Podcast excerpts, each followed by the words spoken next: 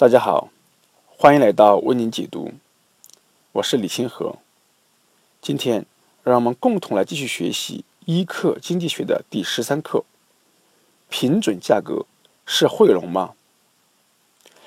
所谓的公共政策史，其实啊，就是受贿人为了自己的特殊利益，千方百计去欺骗众人的历史。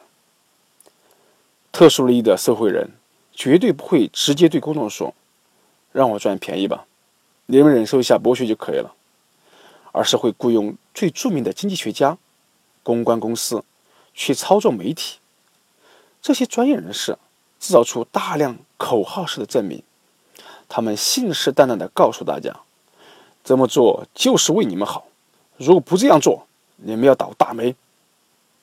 比较典型的例子就是平准价格。所谓的平准价格。又称公平价格，经济学家们振振有词地说：“三十年前，一亩地产的大米大约四百公斤，可在城市核心地段买一平方的房子。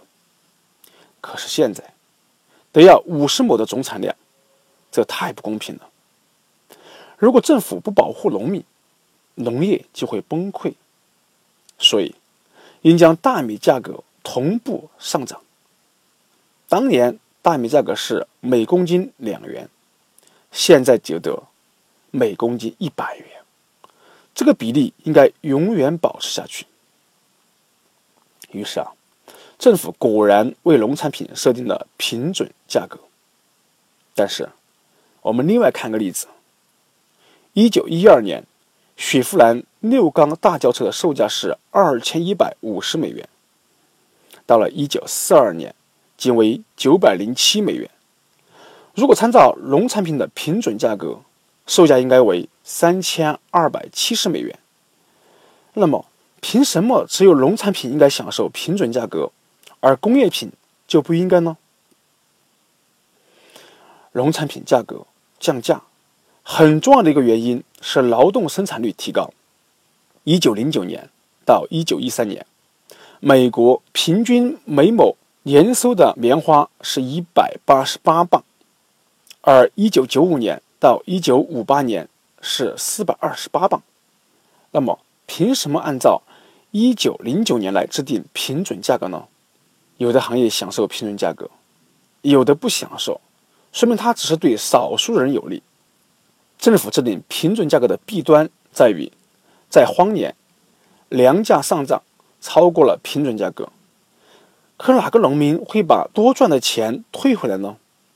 于是，平准价格成了只赚不赔的抢劫。有人就说了，有了平准价格，农民手中的钱多了，就可以多买工业品，这样城市人也会从中受益。其实啊，这依然是破窗谬论的变种。假设。